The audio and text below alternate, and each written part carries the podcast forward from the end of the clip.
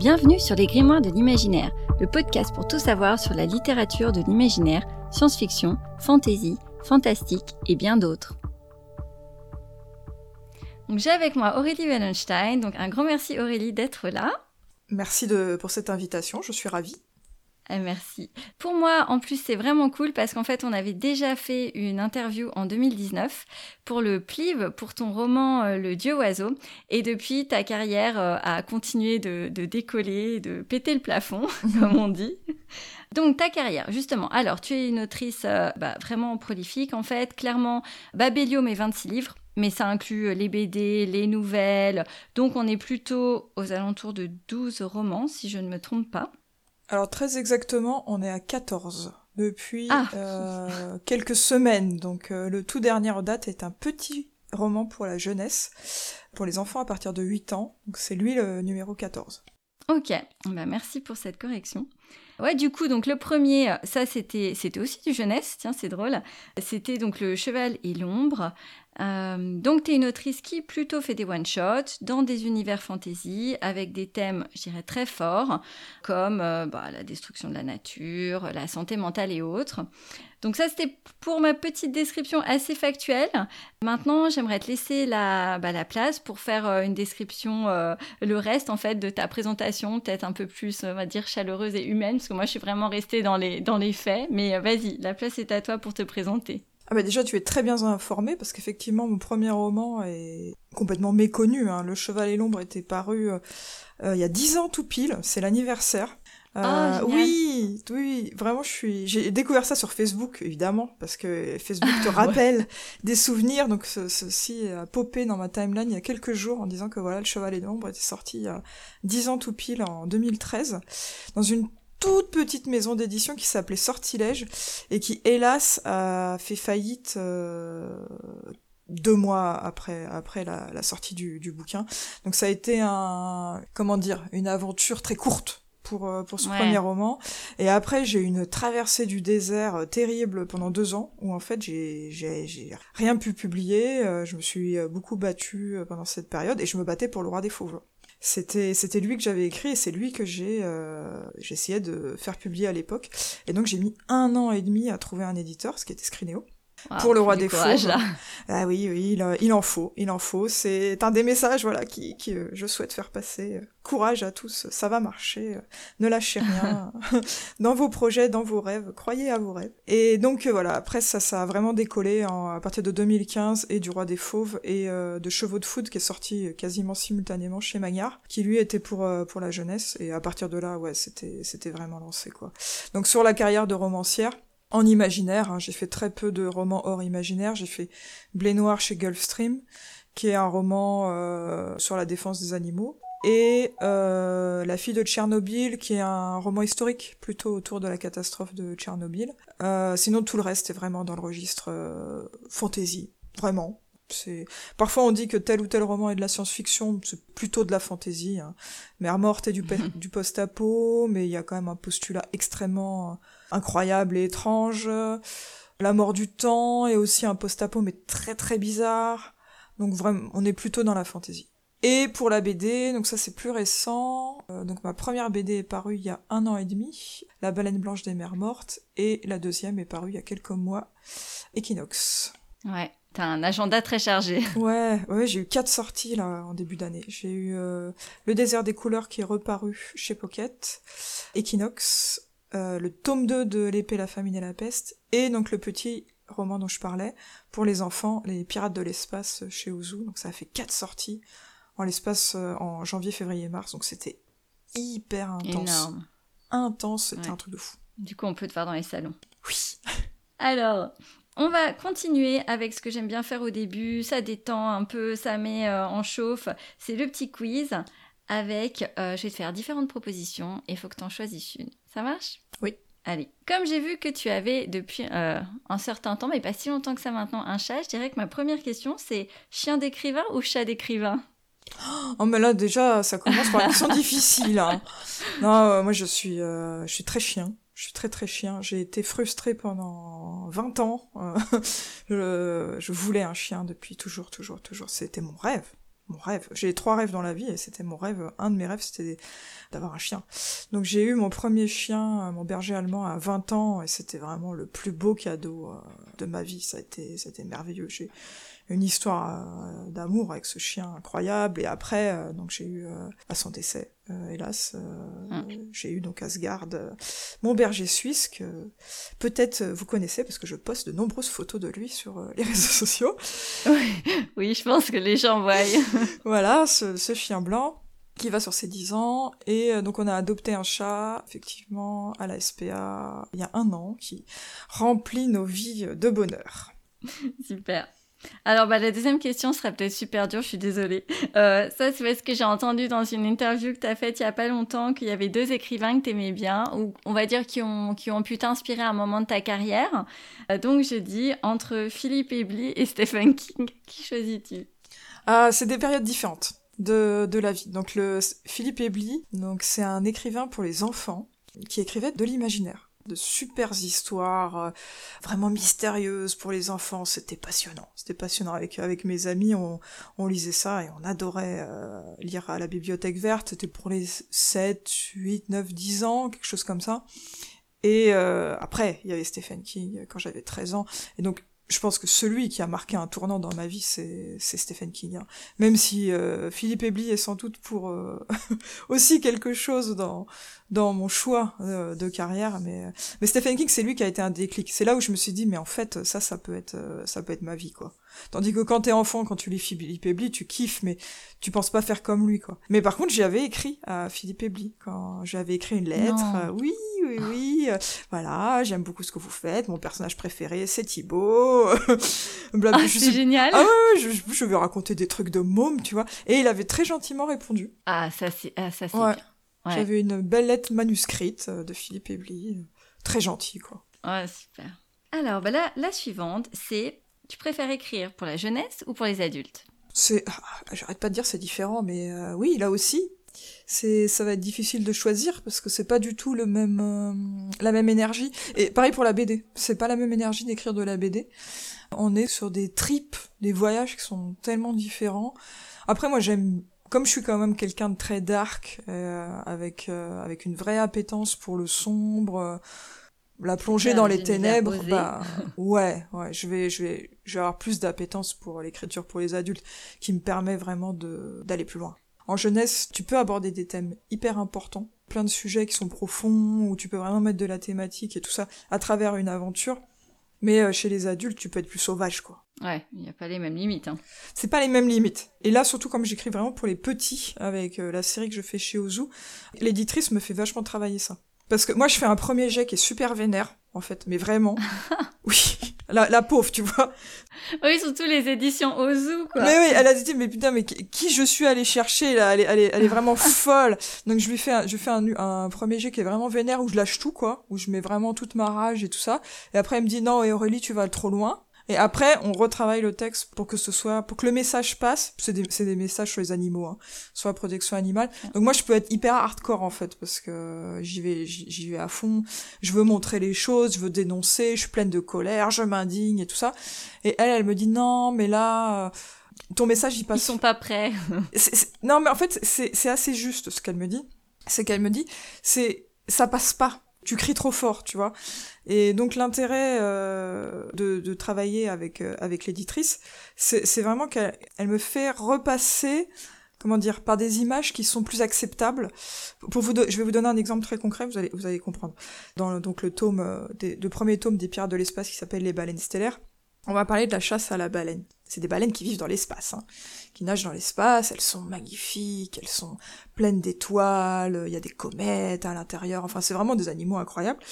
Et euh, donc on les chasse pour en faire du carburant, de façon très... Euh... Ah. Non, non, mais comme l'était la chasse à la baleine jadis, où on, on, faisait, de la lumière avec, euh, avec la avec les baleines. Hein. La graisse, ouais. ouais. Donc euh, ça reprend un peu métaphoriquement ce truc-là. Et euh, donc ils en font une source d'énergie avec euh, avec les baleines qui, qui chassent et qui tuent dans l'espace. Et donc moi j'avais une scène absolument atroce de chasse à la baleine où elle était harponnée. euh, On est pour les 8 ans, hein, je rappelle. hein. Donc elle était harponnée. euh, Après, on la découpait. Et puis il y avait des quartiers. En plus, c'était un peu con parce que c'est des baleines étoilées, mais je voulais vraiment montrer. Ça, ça- il y a- ça avait du sang, il y avait de la graisse qui tombait par terre. C'était c'était vraiment dégueulasse. Et elle m'a dit non, mais ta scène d'abattoir, euh, non. Alors moi je, moi je m'énerve, tu vois, j'ai fait non mais c'est pas possible, vraiment vous êtes vous êtes pas courageux et puis c'est toujours pareil, euh, voilà les animaux, vous voulez pas dire les choses, donc j'étais vraiment fâchée. Et puis Je ça. et puis avec euh, après je réfléchis, tu vois, et ça m'a fait la même chose pour le tome 2, hein, vraiment même euh, même cheminement. Après je me pose, tu vois, le temps passe, je réfléchis tout ça. Je me suis dit bon OK, on va laisser tomber la scène d'abattoir dégoûtante. Et on va faire un truc plus métaphorique. Et donc là, la baleine est harponnée, et c'est donc c'est une baleine céleste, très translucide et étoilée. Et en fait, au moment où elle est harponnée, elle se change en pierre. Tu vois, une sorte de lune morte. Ah, ouais. Et euh, voilà, ça, ça passe. Tu vois, tu dis Oui. le message, tu dis la chose, tu dis c'est l'enfant va trouver ça triste, va dire oh la baleine elle s'est changée en pierre, c'est horrible, tu vois. Mais il y a pas, tu passes pas par la, la brutalité, la violence absolue de la scène d'abattoir. Même si je pense que c'est important de visionner des scènes d'abattoir, euh, il faut voir les choses, il faut À se ans. confronter à la chose. Mais à 8 ans, voilà. Je, je veux bien passer par des scènes qui soient une façon de travailler le sujet, qui soit plus dans la métaphore, et plus dans, dans une image presque poétique d'une baleine étoilée Oui. qui se change en une sorte d'astéroïde, en une lune morte, quoi. Et là, pour le tome 2, j'ai eu exactement la même chose.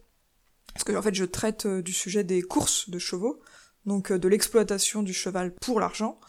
Elle m'a dit, non, mais ça va pas du tout, tu es... euh, C'est à travers un prisme SF, hein, complètement SF, complètement science-fiction. Et elle me dit non mais c'est pas possible, tu, tu n'es que dans la maltraitance, tu n'as qu'un point de vue euh, noir et tout ça. Il faut aussi que tu passes par l'émerveillement, parce que c'est comme ça, en s'émerveillant pour le cheval, euh, pour l'animal fantastique, après tu peux faire passer ton message. Mais d'abord il faut qu'il y ait une phase où on se dise euh, waouh, et après tu te dis ah mais en fait il y a un truc qui cloche dans le monde des courses. Tu vois le truc Ouais. et ça, je pense qu'en Ouais, fait, c'est pas con. C'est pas con. Parce que si, moi, quand je pars dans mon truc hyper brutal, hyper cash, hyper frontal, un peu hyper cut, bah, du coup, euh, t'as un peu, t'as un peu tendance à te dire, ouais, mais, euh, j'ai pas envie de, j'ai pas envie de t'écouter. Ouais, ça peut faire décrocher, surtout les plus jeunes, carrément. Mm. Non, c'était intelligent ce qu'elle a, a fait. Voilà. L'image, elle est là. Elle, elle sait bien me parler, tu vois. Bah, j'ai toujours un moment d'a- d'agacement où je dis, oui, vraiment, vous êtes pas courageux. Mais- Et le lendemain? Et le lendemain, bon, je me dis, bon, d'accord, j'ai compris. Ah bah, J'enchaîne juste avec la dernière question, du coup, mais là, je pense savoir quelle est ta réponse. SF, fantasy ou fantastique? Ah, alors là, c'est simple. C'est la fantaisie. Je me doutais. Et là, donc pour Ozu, en plus, elle me dit oui. euh, Est-ce que tu pourrais me faire un récit de science-fiction? Je voudrais vraiment euh, quelque chose euh, pour les petits avec de la SF. Je dis euh, ouais, ouais. Et bon, j'ai fait de la fantaisie dans l'espace, évidemment. Ah oui, c'est dans l'espace. Ça peut marcher SF, hein Oui, fantaisie dans l'espace, voilà. Ouais. On n'est pas, on n'est pas très scientifique. hein. Effectivement, les baleines célestes, avec... mais en tout cas, c'est très original. De nouveau, comme d'habitude, avec tes idées. Alors, donc, bah, alors justement, c'est exact, c'est parfait. Tu as mentionné toutes tes actus en ce moment. Euh, ça va être chaud de leur donner autant d'espace à chacune dans le podcast. Donc, comme je t'avais dit, on va se focaliser en premier temps sur l'épée, la famine et la peste. Et on pourra euh, quand même euh, poser quelques questions sur les autres. Mais voilà, je te propose du coup de présenter l'épée, la famine et la peste. Par contre, pour changer, je me suis dit, ah, on va faire un petit truc différent. Ce qui serait cool, c'est de faire vraiment comme quand tu pitches à un éditeur. En gros, tu sais, c'est 30 secondes pour ton livre, une ou deux phrases choc culte qui donnent envie aux gens de, de le lire euh, et qu'ils puissent le comprendre avec cette phrase. Est-ce que ça te dit? C'est impossible. C'est impossible. L'épée, la famille et la peste, c'est irrésumable en 30 secondes. Ok, C'est- il, est, il est trop, trop énorme. Oui, voilà, merci. Euh, donc en fait, l'épée, la famine et la peste, on est dans un monde qui est envahi par euh, des araignées euh, magiques, des araignées de fantaisie, qui tissent dans la toile des gens, qui tissent dans la tête des gens. Les, les pensées des gens s'engluent en fait dans la soie, ralentissent, les gens deviennent mélancoliques, dépriment et, et finissent par, euh, par en mourir quoi. Et donc il y a de plus en plus d'araignées qui tissent, qui tissent, qui tissent, qui tissent partout. Et euh, l'Église décide de, de lutter contre ce fléau. Et donc, qui est-ce qu'ils vont accuser? Les femmes, les sorcières araignées. donc, alors, on a toute une chasse aux sorcières, en fait, euh, des tarantas, elles s'appellent comme ça, les, les sorcières araignées, et on va, on va les chasser, les emprisonner, les brûler. Donc il y a toute cette dimension-là dans l'épée, la famine et la peste. Et on va parler, on va suivre trois personnages, une petite sorcière araignée, enfin qui est désignée comme telle, qui est accusée d'être une sorcière araignée, et qui, n'a rien demandé évidemment, et euh, un garçon qui est accusé d'être un loup-garou, et un, ancien vétéran des croisades, qui a lui aussi servi pour l'Inquisition, et euh, qui pourrait être considéré comme un démon. Le trio de choc. Mm. Les trois fléaux, l'épée, la famine et la peste. Alors, bah, donc c'est ton premier diptyque. Pourquoi est-ce que tu as euh, quitté, on va dire, euh, le euh, format habituel des one-shots et que tu es parti sur deux livres pour l'épée, la famine et la peste? Alors effectivement, j'avais fait que du one shot. J'ai dit à tout le monde que jamais je ferais autre chose que du one shot. Faut jamais dire jamais. voilà, jamais dire jamais. Et alors pourquoi je suis partie sur cette idée-là? Euh, je sais plus. En tout cas, le diptyque est vraiment important. C'est pas une grosse histoire qu'on a coupée en deux. C'est une histoire qui fonctionne en, en, deux parties. Vraiment, je, voulais qu'il y ait cette interruption et euh, que ça pivote en fait. C'est un, roman qui va pivoter sur son axe en tome 2. Bon, je, je, vais pas trop en dire, mais euh, vraiment, les clés du roman sont dans le 2. C'est-à-dire que si on lit le 1, on peut avoir l'impression de comprendre certains aspects, tout ça, mais en fait, c'est pas le cas tout va s'éclairer en fait à la lecture du 2 et euh, c'est un roman qui va beaucoup tourner. Vraiment, il y, a un, virage qui est pris à 180 degrés en début du tome 2, où vraiment on comprend rien. Mon but, c'est qu'on soit complètement paumé, on se dise, mais qu'est-ce qui, qu'est-ce qui est en train de se passer? Après, bah, évidemment, tout se, tout repositionne et c'est quoi. C'est, c'est un roman de point de vue. Vraiment, euh, je, je voulais ça. C'était mon idée première. C'est qu'on se mette vraiment derrière les yeux de plein de personnages et qu'on voit l'histoire avec des perspectives différentes. Ouais, de nouveau pour que les personnages soient ni noirs ni blancs, mais gris, qui est une de tes grands, euh, grandes spécialités. Ah mais complètement. Mais là, c'est l'épée, la famille et la paix, c'est même un, cas d'école pour ça, parce que euh, vraiment, comme on va tourner dans chaque perspective, des personnages qui peuvent apparaître mauvais euh, de base, bah après on va se mettre dans leurs bottes. On va se dire voilà, voilà mm. comment comment moi je perçois le monde. Et là, normalement, si c'est bien fait, le lecteur se dit ah oui, je je te comprends. Ok.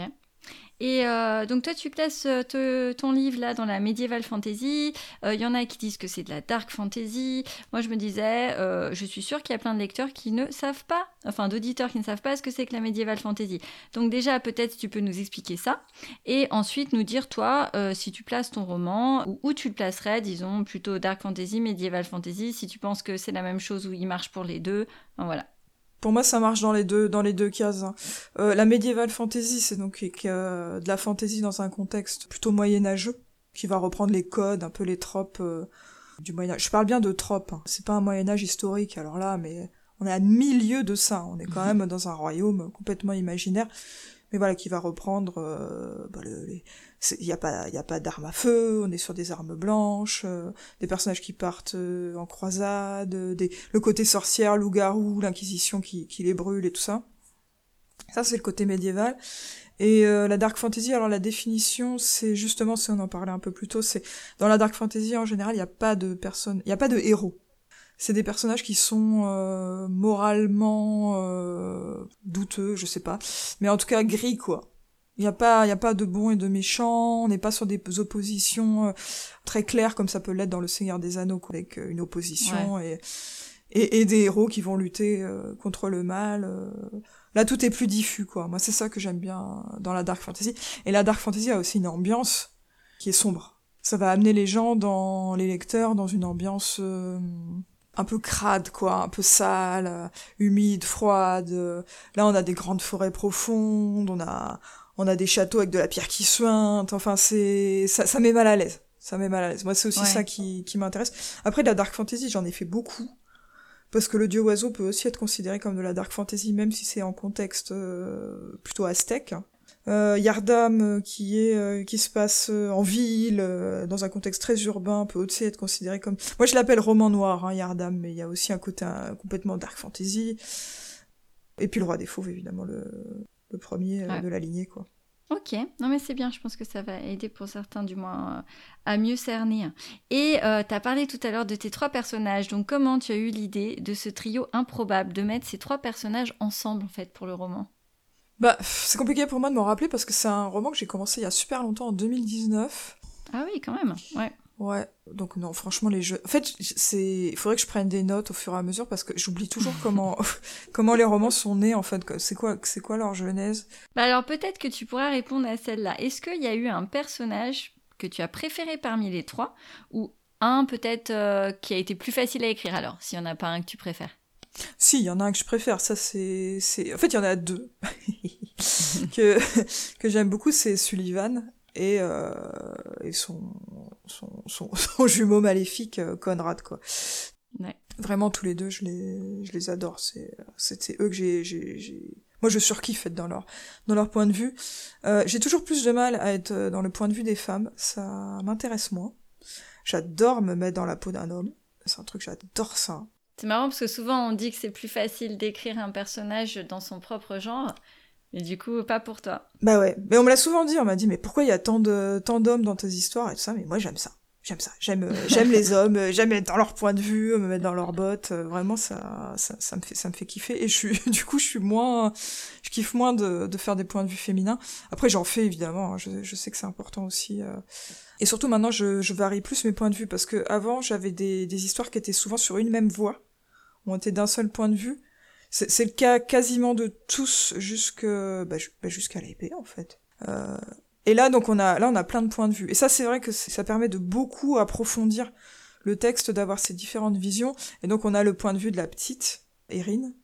Mais je, mais je les aime tous, hein, il y a, y a pas de souci avec ça. Mais c'est vrai que je kiffe plus d'écrire euh, du point de vue de, de, de Sullivan, quoi. Et moi, il y a quand même un autre personnage dont j'aimerais parler, parce que j'ai trouvé que le, le cerf, était un personnage à part entière en fait. Il est même sur la couverture, hein, donc c'est pas peu dire que qu'il est important. Alors bon, il parle pas, hein, vu que c'est un entre guillemets un, vrai euh, animal. Enfin bon là, tu, il est euh, dans l'histoire, on dit que c'est peut-être un miracle. Enfin voilà. Mais en tout cas pour moi, c'est un personnage clé du livre et j'ai pas encore lu le 2, mais je me dis que la lionne sera tout aussi importante euh, que le cerf. donc est-ce que tu peux nous dire un peu plus en fait sur ces personnages animaux? Pourquoi tu les as placés au cœur du récit? Parce que c'est pas anodin quand même comme choix. Alors je peux pas, je peux vraiment pas en parler parce que c'est une clé hyper importante. C'est même, euh, c'est une des clés déterminantes euh, du 2. Et en fait, quand on comprend euh, le pourquoi du cerf, pourquoi il est là, bah ça, ça éclaire le récit complètement, complètement autrement. Mais vraiment, tous les animaux dans cette histoire ont, ont une importance capitale pour les humains qui leur sont rattachés ils font partie de leur progression psychologique, de leur évolution. Ils sont pas là, c'est pas, c'est pas des animaux qui sont là pour décorer. Hein. C'est euh, tous les animaux qui vont apparaître dans l'histoire ont une importance. Ok, mais c'était pas chaud pour toi d'intégrer comme ça des animaux euh, qui ne peuvent pas s'exprimer, tu vois, euh, et qui sont quand même relativement loin de l'homme dans ton récit, parce que c'est pas comme un chien ou, bah, tu vois, ou un chat ou qui, est beaucoup plus habitué, enfin, euh, selon les mimiques et tout ça, on va savoir si le chat est en colère, le chien est avec l'homme, enfin voilà. Le cerf, c'était pas compliqué à gérer ça? Alors non, je pense que c'est. Euh, j'ai deux réponses à cette question. Il faut que je pense à donner l'autre. Mais en premier lieu, euh, c'est. Ah merde, bah du coup je me suis perdue dans mes pensées. Alors, je vais, je vais dire l'autre raison. D'abord, en fait, j'avais écrit ce, ce personnage du cerf, et en fait, ma bêta lectrice m'a dit un truc. Mais ça s'est gravé dans ma tête. Elle m'a dit, il est aussi charismatique qu'un pancake. Ah, bah d'accord. J'étais choquée, choquée. Et en fait, je lui avais pas euh, donné euh, de chair au, personnage au personnage du cerf à ce moment-là. Et du coup, j'ai retravaillé vraiment le cerf et tout ça pour lui donner de la présence, pour qu'il soit plus euh, comme un pancake. Et, euh, et donc voilà, j'ai vraiment bossé euh, le cerf suite au retour de ma bêta lectrice qui m'avait vraiment. Bah, ça a marché. Ah non, mais j'en suis restée, mais comme de ronde flanc. J'ai dit quoi? Non, mon cerf, c'est pas un pancake. Tu vas, tu vas voir ce que tu vas voir. Du coup, j'ai, voilà, j'ai retravaillé le cerf. Donc voilà, j'espère que c'est, c'est réussi. Et c'était pas facile, effectivement. C'est pas facile parce que c'est un, c'est un animal en plus qui est très, qui est, qui est magique. Hein il a des épées sur la tête, il y a, mm. un enfant dans son œil. Bref, c'est un animal, euh, on l'appelle le miracle. On ne sait pas si c'est un, miracle ou une malédiction, mais il est, il est extrêmement étrange. Donc comment gérer un personnage aussi étrange dans le récit, c'était, c'est vrai que c'était, c'était pas facile à, écrire. Voilà, je, voulais dire autre chose et puis j'ai oublié. Ah si, ça y est, j'ai retrouvé. Oui, euh, mm. je pense que c'est important aussi de ne pas faire des animaux qui soient euh, anthropomorphisés parce que c'est ah un point de vue anthropocentré. C'est-à-dire qu'on va toujours aborder les animaux de notre point de vue d'humain. Donc, on va avoir envie de les anthropomorphiser. Alors l'anthropomorphisme, ça a des grandes qualités aussi, parce que notamment pour les, dans les récits pour les enfants, ça peut permettre de rentrer en empathie de s'identifier plus facilement. On va avoir un, cochon avec une casquette qui va s'appeler Léo, on va avoir euh, mm. une louve avec une robe, bref, je dis n'importe quoi, mais vous voyez l'idée. On va s'identifier à l'animal, on va rentrer en empathie avec lui, on va dire waouh, les animaux, euh, je les aime, ils sont cool, euh, la patte patrouille, c'est génial, voilà, ça, ça c'est super.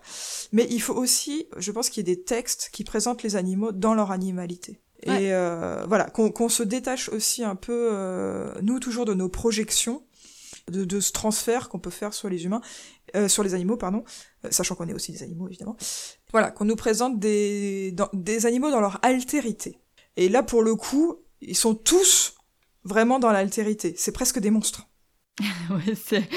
ils sont étranges en tout cas. Ils sont étranges, que ce soit le loup qui est dans la tête de, de Cillian, les araignées magiques qui tissent dans la, dans la tête des hommes, et le cerf qui est vraiment étrange. On, a cette altérité qui est très forte, mais ils marchent avec les, avec les humains. Ils marchent avec eux.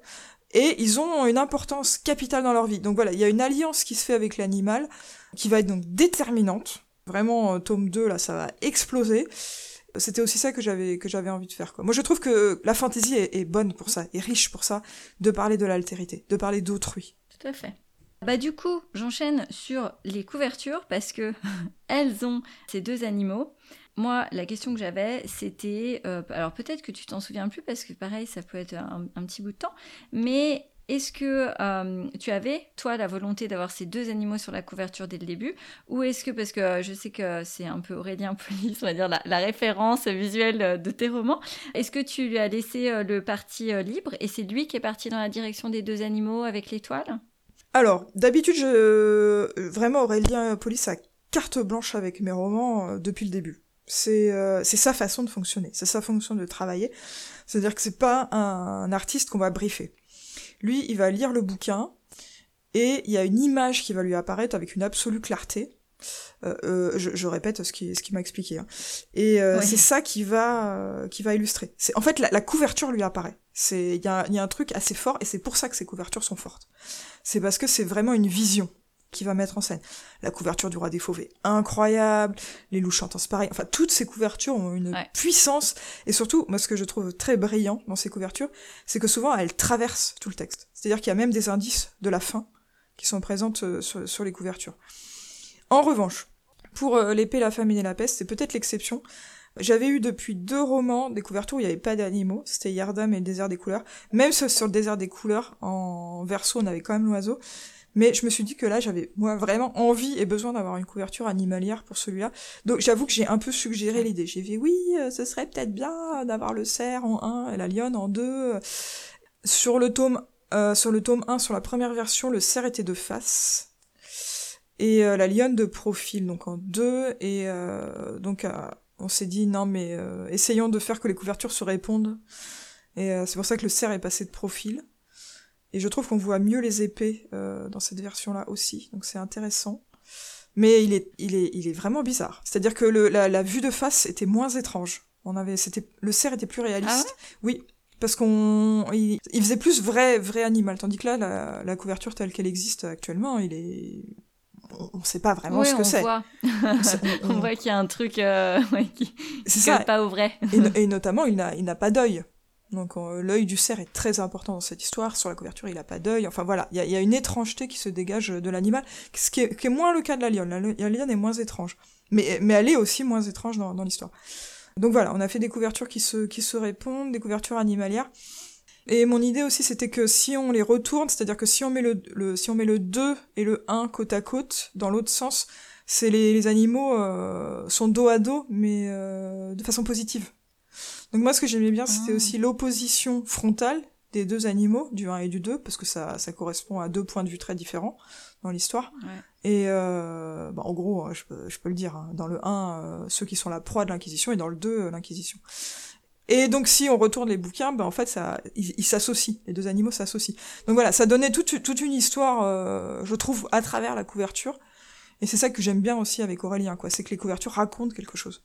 D'ailleurs, c'est drôle parce qu'en fait, quand les gens prennent des photos, souvent sur Internet, ils mettent les deux ensemble, les animaux se regardent, euh, donc justement sont en confrontation, et euh, il n'y a jamais l'autre version que tu viens de mentionner, donc c'est assez drôle, c'est intéressant. Oui, non, mais c'est normal. Hein. Ouais, par Enfin, ça m'étonne pas. De faire l'opposition. Tout à fait. Ouais, Et du coup, ben, je pense qu'à ceux qui écouteront l'épisode, essayeront dans l'autre sens, tu vois. Bah du coup, je te propose, euh, vu que je sais que tu as choisi un extrait de L'épée, la famine et la peste, eh ben, je te propose de commencer par l'extrait. Maintenant, euh, donc tu peux expliquer ton choix avant ou après ta lecture de l'extrait, c'est comme tu veux. Je vais contextualiser un peu.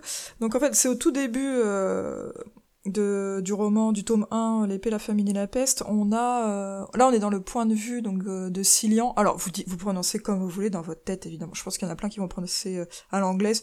Moi, c'est complètement idiot. Hein. Je prononce à la française, ça n'a aucun sens. Hein. On est, je pense qu'on est censé prononcer à l'anglaise. Mais moi, j'aime bien, en fait, c'est aussi des clins d'œil complètement débiles que, qui sont faits qu'avec moi-même. Hein. c'est je donne des noms de chiens à mes personnages dans les romans des chiens que j'ai connus.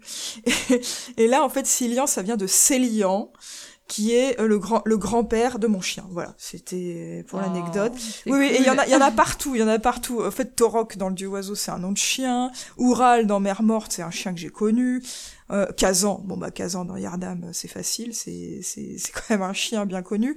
Donc voilà, c'était c'est pour rigoler euh, tous ces tous ces noms de chiens. Euh, Kira dans Le Roi des Fauves, etc., etc. Donc voilà. Alors on est du point de vue de Cillian. Euh, est un jeune homme euh, qui, qui, qui, est un peu harcelé euh, par euh, par ses camarades dans son village. c'est un orphelin. il il va pas très bien. Et là, il est très content au début du roman parce que ses petits camarades l'ont emmené avec avec avec lui en forêt. Ils, ils, vont ils vont ils vont chercher du bois et tout ça. Et en fait, par par un hasard de circonstances et tout ça, il se retrouve dans une dans une maison abandonnée où il va trouver un casque un home euh, à l'effigie d'un loup. Et euh, pour, pour s'amuser, il, euh, il met le casque sur sa tête. Et au moment où il met le casque sur le, le cimier de loup sur sa tête, il va, paf, il tombe, il tombe dans les pommes. Et donc au début de l'extrait que je vais vous lire, donc il reprend connaissance avec, avec ce casque sur la tête. Cillian reprit connaissance, nauséeux, étendu à plat ventre. À cause du casque, sa nuque pliait en un angle douloureux. Son corps était engourdi. Combien de temps était-il resté évanoui dans cette position? Il tenta d'éclaircir sa vue, mais tout était noir autour de lui. La nuit avait dû tomber et ses compagnons s'étaient bien gardés de venir le chercher. Il fallait qu'il rentre. Il était en train de rater la fête. Puis soudain, Cillian se rappela l'énorme cadavre de loup qui gisait dans la pièce. Une suée d'angoisse lui glaça la peau. Pire encore, alors qu'il revenait à son niveau normal d'éveil, il prenait conscience de la chose qui pesait sur lui, de la chose qui s'était allongée sur son dos pendant qu'il était inconscient.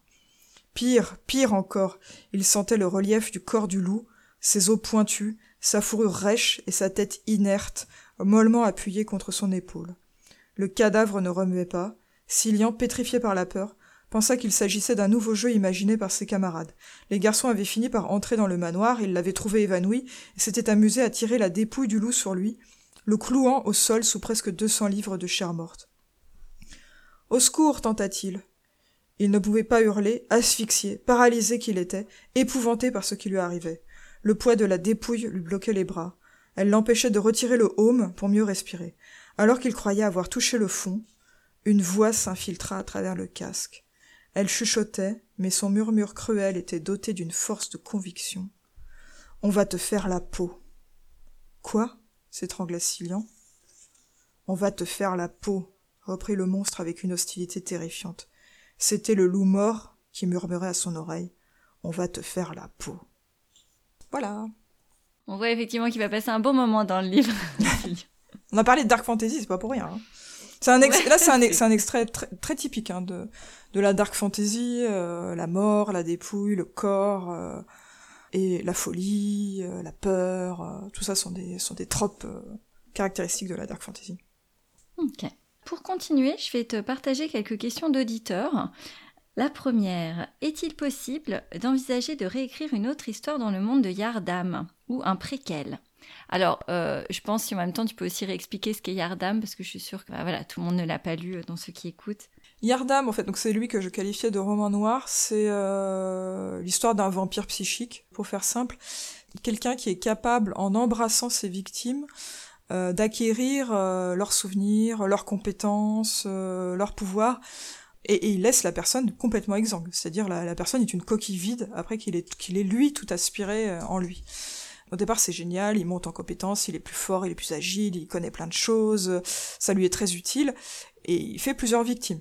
Donc il est de plus en plus euh, compétent, de plus, il sait de plus en plus de choses, mais sa personnalité à lui commence à se diluer dans celle de toutes les autres. Euh, ses anciennes victimes lui parlent et l'accusent. Ses anciennes victimes sont encore dans sa tête. Vraiment lui disent salaud, qu'est-ce que tu nous as fait? On veut que tu crèves, on veut que tu t'éclates la tête par terre sur le trottoir et tout ça. Et ces menaces là sont en permanence, en bruit de fond dans sa tête. Donc en fait, il devient de plus en plus fou. C'est un roman sur la folie grandissante, euh, sur comment un mal va se répandre, parce que lui, en fait, pour se supprimer une voix, il est obligé de transmettre euh, son pouvoir de vampire psychique à un autre. Et c'est comme ça que le, le, le, phénomène se répand en fait dans toute la ville. Et il est obligé de transmettre, euh, de transmettre des voix, parce que s'il le fait pas, c'est sûr il va y passer. Donc on a une ville qui tout entière qui va qui va devenir complètement hantée et, par par la folie quoi. Et donc euh, oui, alors après quelle ou une autre histoire non. Non non, c'est pas de, c'est pas prévu. J'adore Yardam, c'est un roman que j'ai adoré écrire.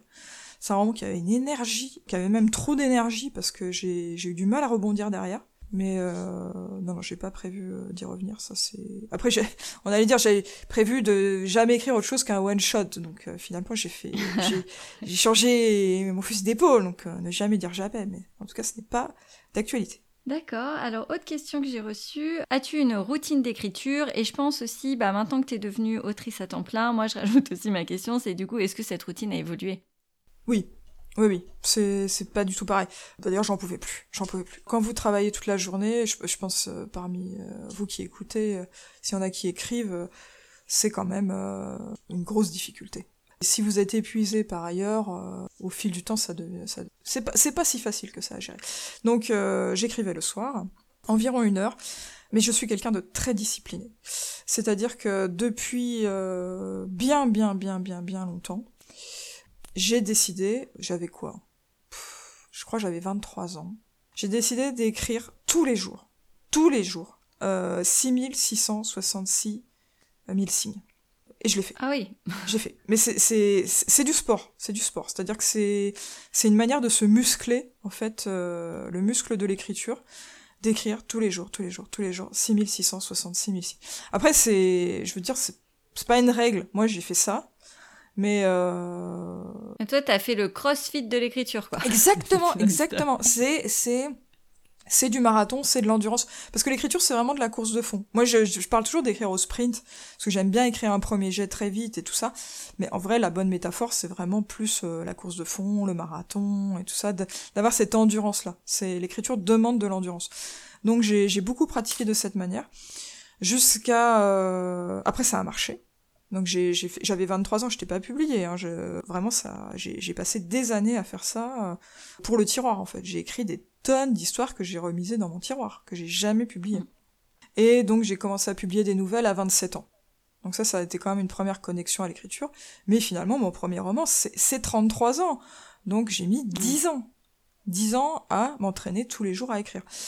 Et euh, donc après, je continue, wow. je continue, je travaillais à plein temps, euh, tout ça, je rentrais le soir, je faisais mes 6, 6660... J'ai toujours fait ça, 6666 signes. C'est dur à dire. euh, oui, c'est clair. Voilà, mais vous voyez le, le, le petit jeu que c'était. Et c'est comme ça que j'ai pu écrire un roman par an aussi. Parce qu'on me dit, ouais, mais comment tu fais? T'écris un, tu publies un roman par an, c'est fou et tout ça. Bah, c'est de la discipline, en fait. C'est, si tu fais un petit peu en une heure tes 6666 000 signes par jour, bah ton roman tu le fais en un an, il n'y a pas de souci. En fait, il est là, il va, il, ça va marcher, ça, ça, il va exister. Donc euh, cette discipline-là, cette régularité-là, cette endurance-là, elle fonctionne en fait. Par contre, euh, je commençais vraiment à être de plus en plus claqué avec l'âge, hein, parce que ça y est, j'ai passé la quarantaine.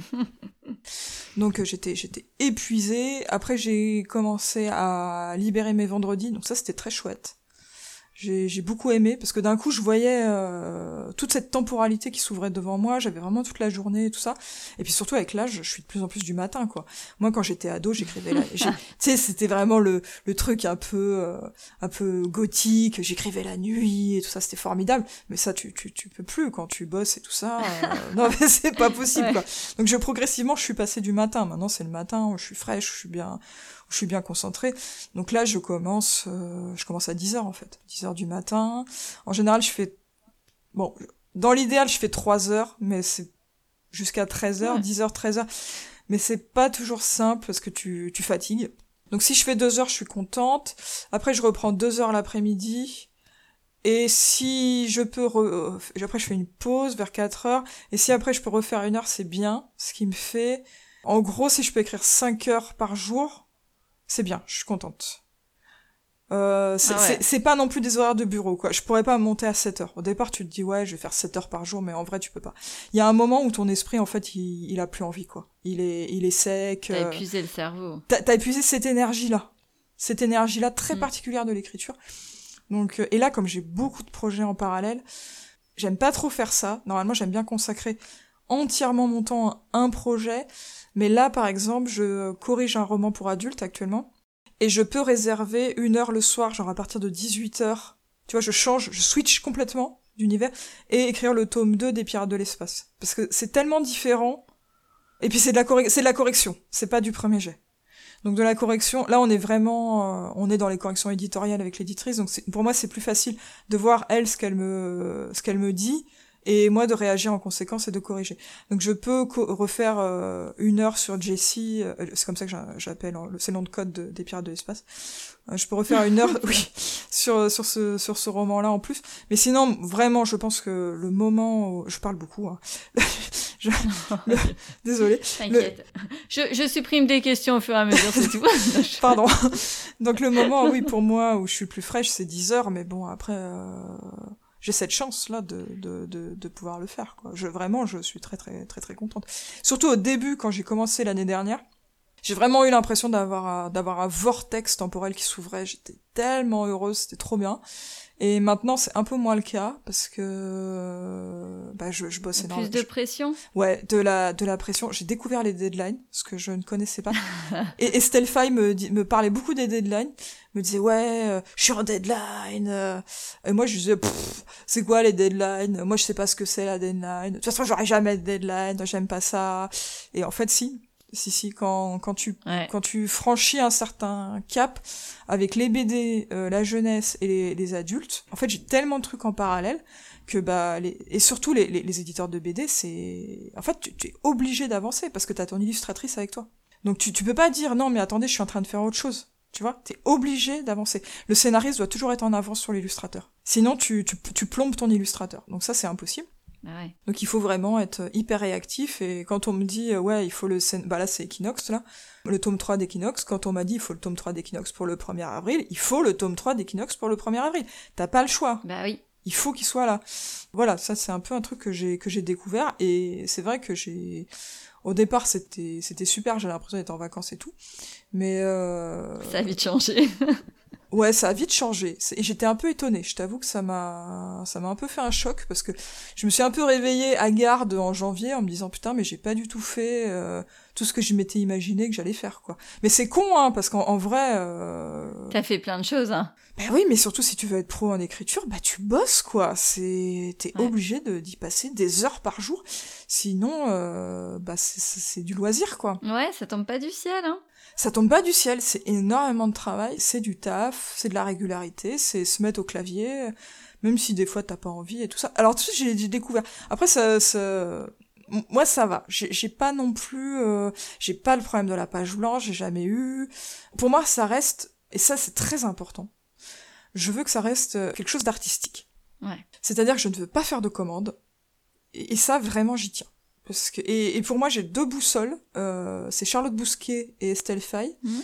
qui sont des, autrices euh, professionnelles euh, qui ont toujours publié et écrit ce qu'elles voulaient. Et ça, je, pense que c'est hyper important. Et de pas partir dans, dans des commandes de dire oui, est-ce que tu pourrais faire l'adaptation euh, d'un jeu vidéo? Parce que par exemple, on m'avait proposé Ouais. et j'ai hésité. Et finalement, j'avais pas le temps à cette époque-là parce que je voulais c'était c'était euh, il y a quelques années et j'ai dit non non euh, je vais écrire le désert des couleurs parce que là je, je dois écrire le désert des couleurs tu vois Ouais. c'était important dans ma tête pour moi parce qu'évidemment le truc de jeu vidéo ça avait une deadline de ouf il fallait rendre ça pour euh, dans deux mois enfin Bah oui, quoi. parce qu'ils ont le, le momentum et il faut que les gens ils achètent au moment où il y a la hype, quoi. Exactement, il fallait que le roman soit prêt quand le jeu vidéo sortait et tout ça. Et donc du coup j'ai refusé, puis c'était très mal payé. Et en fait j'ai bien fait, parce que je pense que si j'avais mis un pied là-dedans, moi j'ai peur de m'égarer. Je, je veux rester vraiment sur une dimension euh, un peu spirituelle. Pour, moi c'est important. On a, on a des histoires qui qui nous traversent, qui, qui arrivent on sait pas trop d'où, qui s'incarnent en nous. On est un peu les vecteurs euh, des histoires. J'ai j'ai une approche assez chamanique en fait de l'écriture, et je me dis ne va surtout pas altérer euh, ce pouvoir-là, cette magie-là, dans, dans des projets de commande. Donc euh, voilà. Ouais. Et pour l'instant, ça marche. Je trouve que ça fonctionne bien, même si effectivement j'ai été j'ai été quand même étonnée de travailler autant. Je je m'attendais pas à, à bosser autant. Vraiment, je m'étais je m'étais fait des des. J'avais quand même un peu ce fantasme de l'auteur qui va se promener dans la forêt. euh, Se ressourcer. Ouais, et en fait pas tellement quoi. T'es devant un clavier euh, d'ordinateur. quoi. Alors, tu nous fais rêver avec tes photos Instagram de ton chien en balade, mais c'est faux C'est faux Exactement, exactement. Non mais là c'est on, on, on enregistre le podcast c'est le après le week-end de Pâques et euh, je m'étais dit ouais euh, week-end de Pâques euh, je vais aller à la mer et puis je vais aller à la forêt et tout ça. Et puis en fait j'ai travaillé j'ai travaillé bon on est quand même on, sort évidemment avec le, avec le chien heureusement. Il a il a ses grandes grandes promenades. Mais euh, c'est pas je fais pas euh, des heures et des heures dans la forêt comme j'avais pu m'imaginer tu vois. C'était c'était vraiment un, un fantasme en fait euh, de l'écrivain qui qui se qui se promène euh, en cherchant l'inspiration dans la forêt euh. mais mais ça m'ennuie ça m'ennuie. J'aime- j'aimerais bien quand même être cet auteur là qui va chercher euh, l'inspiration pendant des heures dans la forêt. Donc c'est un peu mon objectif aussi en 2023 c'est de pas non plus euh, me faire engloutir euh, par le boulot Ouais, trouver l'équilibre. Exactement, c'est trouver l'équilibre, c'est exactement ça. Et, j'ai pas encore réussi. Mais moi, je veux, j'ai, je, je, je, je vois le temps qui passe, Ouais. les années qui passent, et euh, il y a des choses que j'ai pas faites encore dans ma vie et que je veux faire. Et je pense que c'est euh, important aussi de se laisser ces opportunités-là, ce temps-là, et de pas euh, être pris sous une vague euh, de, de taf. Et vraiment, c'est ce que, moi, je, je te dis, je me suis réveillée en janvier. Tu sais quand tu fais le bilan. un Ouais. de ton année passée, je me suis dit mais qu'est-ce qui m'est arrivé quoi? Je voyais je voyais plus personne, je voyais plus mes amis, je sortais plus, euh, Ah ouais. je travaillais, je travaillais, je travaillais, je travaillais, truc de fou quoi. Et j'étais hyper fatiguée en fait. Donc oui, il faut retrouver un nouvel équilibre là. Ouais, je pense que ça prend du temps. Il y a sans doute aussi une espèce d'euphorie, tu vois, de, de partir trop vite, trop fort et tout ça. Donc il faut faire gaffe, parce que je connais aussi des auteurs qui ont un peu morflé avec ça, qui ont, eu des burn-out créatifs, donc il faut, vraiment faire attention. Je pense, voilà, je, veux vraiment investir ça comme aussi comme une dans toute sa dimension spirituelle, euh, d'accueillir les histoires, euh, les histoires que je veux écrire, euh, pas des histoires qu'on me commande, etc., etc. Donc voilà, des équilibres à trouver, et aussi avec avec avec la vie perso, avec ces choses que je que je veux faire pour moi avant de avant de passer l'arme à gauche. quoi. Ok. On a encore un petit peu de temps. Ça va. J'espère, j'espère. Euh, alors attends, bah du coup je continue sur une, euh, une- la dernière question donc, que j'ai des auditeurs. C'est est-ce que tu as parfois l'impression de devoir te freiner et t'auto-censurer euh, sur tes textes? Bah, Comme tu disais, il y a un peu de dark fantasy aussi, des fois des scènes gore ou de la violence psychologique. Donc est-ce que tu as ce sentiment? Oui. Oui. J'adore. C'est c'est évi- c'est évident. Non, mais c'est évident parce que mais sinon mes textes seraient illisibles. Si moi je je me lâchais complètement, mes textes seraient illisibles. Vous vous pourriez pas entrer dedans. En fait, j'ai pour, m'expliquer, j'ai j'ai fait l'expérience euh, là cet été avec euh, le western euh, que j'ai écrit. Hein, c'est du c'est du Weird West, hein, c'est du western fantastique étrange. Et c'était c'était un texte. Moi, je suis partie sur l'idée que ce soit un western lynchien. C'est-à-dire qu'il y a une dimension extrêmement étrange et extrêmement onirique. En écrivant le texte, euh, je, je suis partie très loin en fait. Je suis partie dans un dans un univers euh, comme un rêve en fait. T'avais l'impression de- d'entrer dans un rêve, dans un cauchemar et tout ça. Je me suis éclatée à écrire ça. C'était un truc de fou. Et la deuxième dimension de ce texte, c'est que j'ai fait quelque chose de très violent, Mm. de très très très violent. Il y avait, euh, il y avait il y avait quasiment euh, une dimension de torture porn euh, Ah par moment. Il y, a une, il y a une vraie, non, non, mais il y a une vraie dimension de, de catharsis dans, ce texte, c'était très forte. Mais tout ça est complètement illisible. Je veux dire, le torture porn, c'est non. et euh, le, je livrerai jamais ça à l'extérieur, si tu veux. Mm. Et le, c'est de la catharsis. C'est, c'est que c'est des choses que tu exorcises, en fait. Mm.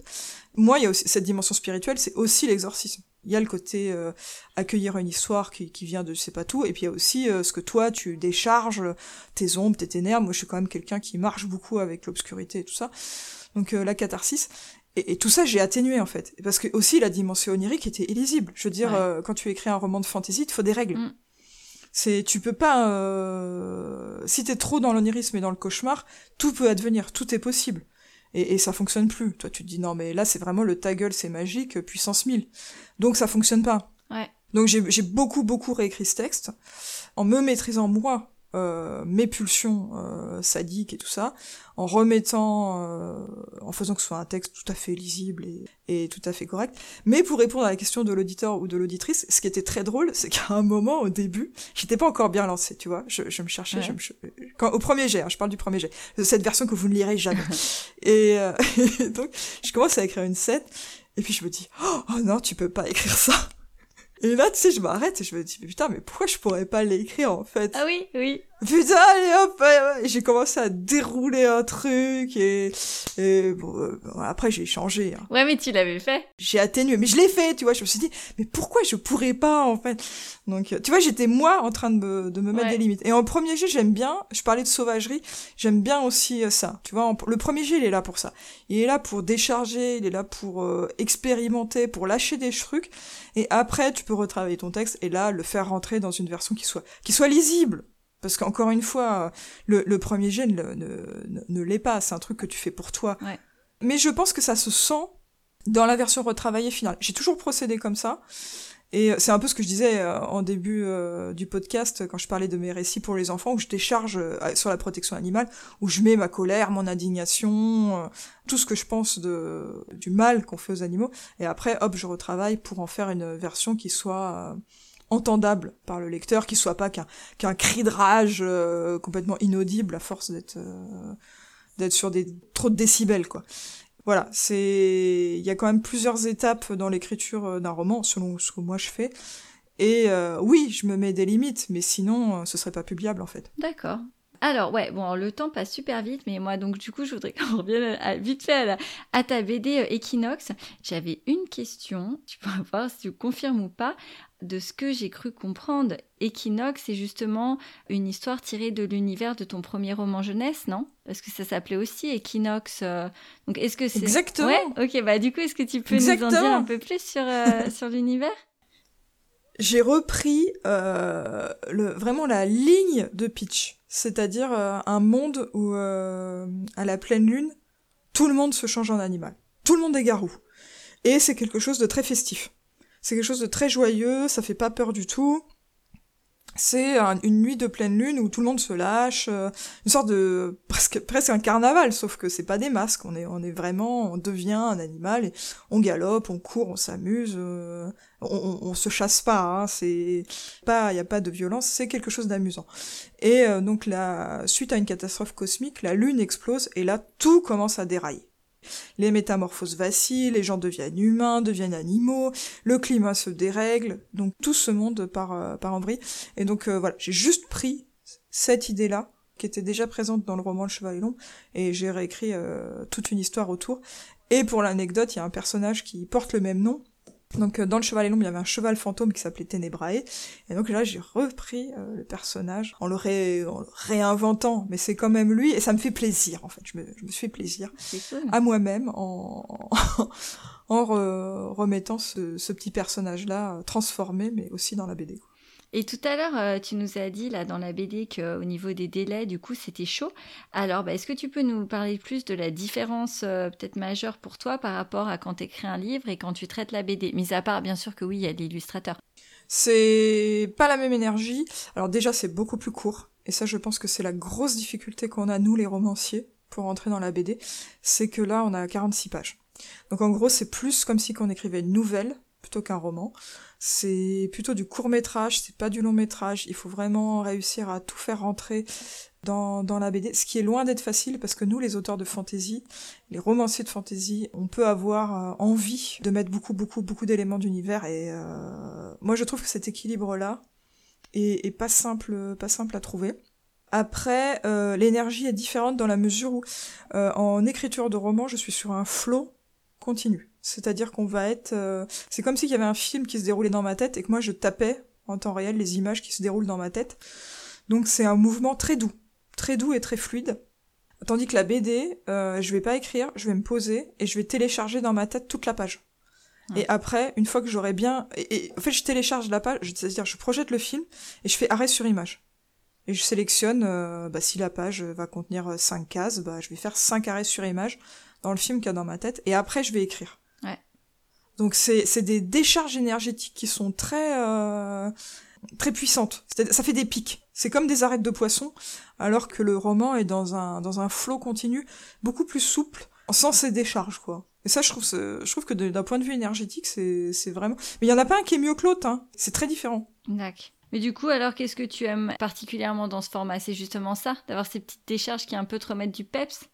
Moi j'ai fait euh, j'ai fait de la BD hein, quand j'étais quand j'étais ado parce que j'ai quand j'étais enfant je dessinais je dessinais et je racontais des histoires donc j'ai oscillé entre j'ai entre les deux les deux médias pendant hyper longtemps et quand j'avais 14 ans en fait je faisais de la BD je dessinais des BD Ah. dans plutôt dans l'univers d'Akira donc des choses très urbaines et euh, un jour je me suis dit euh... déjà j'en ai eu marre en fait de dessiner parce que ça me prenait euh, je dessinais des immeubles. Donc je passais des après-midi à dessiner des immeubles. Je me suis dit non mais là, en fait c'est pas possible. Je vais pas assez vite. Parce que moi la vitesse j'aime bien ça. Hein. Je suis quand même quelqu'un qui aime la vitesse, la rapidité euh, dans la création et tout. Donc je suis passé, je me suis dit non mais je fais un choix et je fais, je vais faire le choix du roman et je vais me spécialiser là-dedans. Donc euh, j'ai arrêté. Donc j'avais 14 ans à peu près. J'ai arrêté. Je suis passée à l'écriture vraiment de nouvelles, de romans et tout ça. Mmh. Et là jusqu'en 2019 où Christophe Arleston m'a dit ouais est-ce que ça te dit Moi je cherche des romanciers euh, qui veulent faire de la BD. Euh, je cherche des romanciers pour pour des scénarios. Et j'ai dit oh là là je sais pas. Bah ça a enlevé euh, ton problème de, du dessin. Ah bah oui, oui, ça clairement. Et puis bon, c'est voilà, là c'est c'est une merveille, hein, parce que moi j'ai j'ai jamais euh, j'ai jamais atteint atteint un bon niveau. J'étais j'étais encore très jeune quand j'ai quand j'ai arrêté. Ouais. Je me suis formée beaucoup avec les mangas, donc j'avais j'avais un style euh, assez Toriyama. Euh, vraiment, c'était Dragon Ball à l'époque Mm. euh, qui Ouais. qui nous fascinait. Donc voilà, j'avais un style un peu dans Toriyama et tout ça. Finalement, je me suis lancée sous la, la houlette bienveillante de Christophe Arleston qui m'a qui m'a tout expliqué, qui m'a dit voilà, ça se passe comme ça, tatati tatata. On est très bien entouré chez Dracou. C'est une équipe euh, vraiment autour de toi. T'es pas tout seul. Il euh, y a vraiment des gens qui vont donner leur avis, qui vont dire non mais voilà, cette planche, je trouve que tu pourrais l'améliorer comme ci comme ça. T'es c'est incroyable. C'est un éditeur, euh, c'est un très très bon éditeur. Ouais, du coup, t'as pas regretté d'être, euh, bah, d'avoir tenté l'expérience de la BD. Bah, enfin, je, je, me doute un peu vu que tu continues. oui, oui, oui j'en ai, et puis j'en ai plein en fait parce que euh, c'est très long de faire l'illustration. Donc euh, j'en ai. euh, Bon, il y a la baleine qui est sortie Ouais. euh, en 2021. Il y a Equinox qui est en cours. On est sur euh, une longue histoire de 5 tomes. Ok. Donc là, moi, je suis en train, j'ai écrit le scénario du 3 et on va commencer avec Aura à illustrer le 3. Enfin, elle va illustrer le 3. Le 2 sort le 7 juin. On a, on a complètement terminé. On est vraiment sur les dernières, euh, dernières retouches avec l'équipe. Euh, je pense qu'il va partir à l'impression la semaine prochaine. Et j'ai écrit l'adaptation de Chevaux de foudre. Et j'ai une autre BD euh, qui est complètement inédite sur, euh, sur les attentats. Ah oui, donc là, et tout ça pour paraître alors en 2024 Oui, Chevaux de foudre et celle sur les attentats, je pense qu'on est sur du 2024. Et Equinox, donc 2 en juin et 3, je sais pas quand. On n'a pas encore fait le calendrier. Et euh, est-ce que tu as eu la sensation que ça t'a permis d'élargir ton public? De partir sur des BD qui étaient euh, bah, certaines plus ou moins tirées déjà de tes romans. Donc j'imagine que euh, par défaut tes lecteurs sont allés vers les BD. Mais est-ce que ça t'a fait en avoir de nouveaux Je suis pas certaine. J'ai quand même l'impression que c'est deux types euh, de lecteurs. Il y en a qui font les ponts, bien sûr. Mais il euh, y a aussi des, des, amateurs de BD, ils en ont rien à foutre euh, du roman, quoi. Ouais, donc c'est ça. En tout cas, t'as as touché plus de monde à travers les BD maintenant. Ça c'est sûr. Oui, oui, oui, oui, voilà. Mais en tout cas, je pense pas que ça, ait... je suis pas sûr que ça ramène des gens vers euh, vers mes romans. Oui, je pense c'est plus ceux des romans qui vont vers les BD, certainement. Oui, ouais. C'est possible. Après, euh, voilà, moi je, je, je, je, sais pas, évidemment, on n'a pas, on n'a pas de stats, hein, mais. Euh... Ouais, mais des fois, tu sais, quand tu es en dédicace et tout ça, tu sens un peu comment les gens te disent. Mais non, mais c'est cool. Bah alors, justement, est-ce que tu veux nous faire un petit listing de tes prochains projets? Un petit récap. Comme ça, euh, les gens savent un peu quoi s'attendre pour quand, s'ils ont envie de te lire. Bah là, j'ai eu donc euh, beaucoup d'actu en début d'année. Donc si vous êtes des lecteurs euh, d'imaginaire adulte, donc ce sera L'épée, la famine et la peste, hein. ou Le désert des couleurs si euh, vous préférez lire en poche. Il n'y aura pas d'autres sorties pour adultes cette année. Et au niveau de la jeunesse, oui. Donc euh, Equinox tome 2 en juin et le tome 2 des Pirates de l'espace en septembre. Et sinon, bah moi je travaille, je corrige deux romans pour adultes. Le western et un roman sur les feux de forêt. Je dis adulte, mais ça peut être YK, hein, oui, ça peut être passerelle. Adulte, hein. je, je, je, sais pas encore comment ce sera. Et ça, c'est des romans diffusé, euh, mais... déjà euh, signés chez des éditeurs Pas du tout. Ok. Ouais. Pas du tout. Ils sont en train de, ils sont au travail ces romans-là. Ils sont pas finis, ils sont au travail. Donc là, c'est pour ça que je dis, euh, à mon avis, euh, va falloir patienter un peu pour ces deux-là. Bah voilà, et puis moi je travaille sur le tome 3 d'Equinox. Ouais, c'est déjà pas mal. De toute façon, ça te fait un truc tous les trois mois. Hein. Juin, septembre, euh, et puis euh, ceux qui vont venir après, c'est une belle année. Hein. Ouais, ouais. Et puis je, les BD, tu, tu suis. Euh, en permanence, tu t'accompagnes l'illustrateur. Donc euh, c'est une attention aussi permanente. Là, par exemple, demain, euh, je vais travailler sur... euh, on va fignoler le scénario d'Equinox 3. Je vais relire Chevaux de foudre parce que j'ai un gros doute sur le world building. Donc je vais relire Chevaux de foudre depuis le début, la, la BD. Mhm. Et je vais faire Jessie 2. Et je pense pas que j'aurai le temps de travailler sur le roman demain. Oui, c'est déjà Donc voilà, c'est tout ça pour vous dire que c'est différentes lignes, quoi. Il y a plein de choses qui avancent en parallèle. C'est ça. C'est des projets que tu tiens dans tes mains, tu sais. Tu peux pas les lâcher. C'est des fils de ballon. Bah du coup, ouais, Si tu les lâches, ils vont s'envoler. Il faut les garder dans tes mains. faut pas. Alors où est-ce que les gens peuvent te voir? Parce que maintenant que ces salons ont repris, là je vois partout, ah, auteur à tel endroit, tel endroit, tel endroit. Est-ce que tu as des salons à venir pour cette année? Oui, alors on se retrouve à West-Hurlan, à Rennes, euh, à la fin du mois, le 29 et 30 avril. Je serai en dédicace en librairie dans le 93 à Gagny le samedi 10 juin. Euh, je fais le festival euh, à Mâcon, alors c'est que pour la BD. C'est au début du mois de juin, sur le vendredi samedi, donc je sais plus c'est quoi les dates, je crois que ça doit être 1 et 2 juin. Et après, je pense que les festivals n'ont pas encore fait leur liste. Ils n'ont pas officialisé la liste des invités, mais il y aura, il y aura des festivals bien connus euh, à la rentrée euh, dans l'imaginaire. Ok, d'accord. Je te propose euh, de terminer parce que le temps vraiment a défilé, on est déjà à plus d'une heure, je vais pas te prendre trop ton temps non plus. Si tu peux nous proposer, je demande toujours ça à la fin, un de tes derniers coups de cœur en littérature de l'imaginaire. Ah bah, alors là, je sais pas. Alors ça peut être un peu plus vieux hein, si t'as pas d'idée dans les récents. Non, parce qu'en fait, j'en lis pas tant que ça. hein. Je lis euh, des essais. Euh, euh, attends. Ce n'est pas censé être une question piège, hein, je te rassure. Ah ouais, bah ouais, ouais. Eh ben peut-être alors ton préféré de Stephen King, vu qu'on sait que t'en as lu. Ah oui, bah ça, ça c'est sûr. C'est, euh, j'en ai plein, hein, j'en ai plein. J'a- j'adore Marche ou crève. Ah ouais. Mais sinon, dans les essais, euh, lisez le Tao du cheval. Le... Ah ouais, faut que tu donnes du contexte. Qu'est-ce que c'est? C'est c'est sur la, la relation spirituelle avec avec les chevaux et, euh, et c'est c'est super. C'est c'est euh, aussi sur l'équithérapie. C'est comment les comment on peut soigner euh, des humains avec euh, avec les chevaux. C'était vraiment le ma révélation de de l'année dernière. Ça m'a vraiment beaucoup plu. C'est un pavé, hein, c'est un gros pavé. Il faut vraiment s'intéresser euh, au sujet. Si vous aimez pas le sujet, c'est sûr ça va pas vous plaire. Mais si vous vous intéressez à la relation avec les chevaux, le Tao du cheval, c'est extraordinaire. J'ai découvert ça grâce à Charlotte Bousquet, évidemment. Ok. Bah écoute, je noterai les deux. Le Tao du cheval et Marche ou crève. Parfait. Ça m'énerve hein, pour le roman d'imaginaire parce que je suis sûre que quand on va avoir terminé l'enregistrement, je vais dire ah ouais j'aurais dû dire ça et ça. Si tu veux, tu peux m'en donner un après l'enregistrement. en tout cas, je mettrai déjà cela en description. Je mettrai aussi euh, tes différents livres dont on a parlé. Euh, donc les gens auront, euh, auront l'occasion d'avoir déjà un grand éventail de tous tes écrits. Merci. Non, c'est à moi de te remercier maintenant euh, d'être euh, venu à, l'épisode. Vraiment, ça m'a fait euh, très très plaisir. En plus, surtout d'avoir cette, on va dire, après toutes ces années de refaire. Et puis c'est fou, il y a tellement de choses à parler. Et franchement, j'aurais pu durer deux heures parce que tu as tellement écrit et tout. Donc voilà, un grand merci à toi. Vraiment, c'était très très cool. Merci à tous. Bonne soirée. Bonne soirée. Et je dis à tous les auditeurs à bientôt pour de nouvelles lectures de l'imaginaire.